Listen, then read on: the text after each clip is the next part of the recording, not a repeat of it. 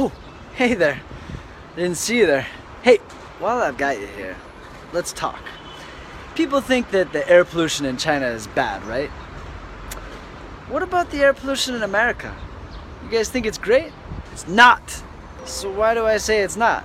Well, here's the scoop.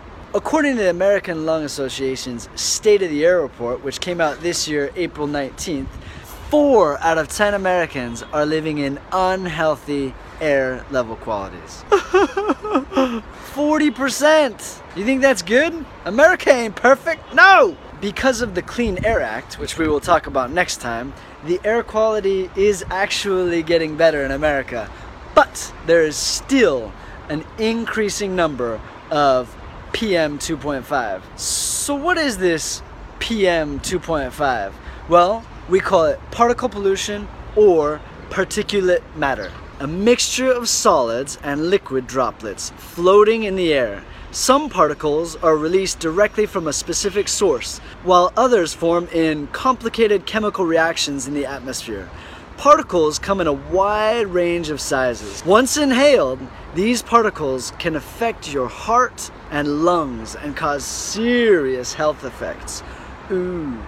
These unhealthy particles in the air emanate from wildfires, wood burning devices, coal fired power plants, and diesel engines. Technically known as PM 2.5, these microscopic particles lodge deep in the lungs and trigger asthma attacks, heart attacks, and strokes. They can even cause lung cancer and shorten your life. So, this is serious business, people! Now, for the part you've all been waiting for. What are the top 10 most polluted places in America? This is gonna be funny because most Chinese people go there. California. That's where it's at, baby. Six out of 10 cities are in California. Horrible. I'll leave the list below, okay? You can have a look. Anyway, what's the point of this video? The point of this video is to show you guys that America is not perfect and pollution is not just a China problem. pollution is a worldwide problem and is very much a problem in America. 40%. 40%. You can't argue with that number. That's according to the American Lung Association.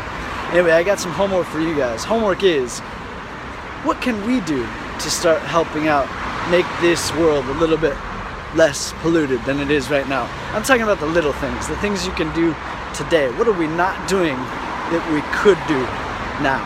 What habits could we start making? Let me know. Leave a comment below. Welcome to share this video. Thank you guys for watching. Have a great day. I'll speak to you guys soon, alright? Peace! 啊，对呀，忘了哈，顺便说一下，大连你看这么绿啊，特别 green。雾霾不是一个很大的问题呀，咱大连棒棒的。Are you guys jealous? Probably hate me now. Okay, Sorry. I just love this city. I'm sorry. 大连是我的第二个家乡。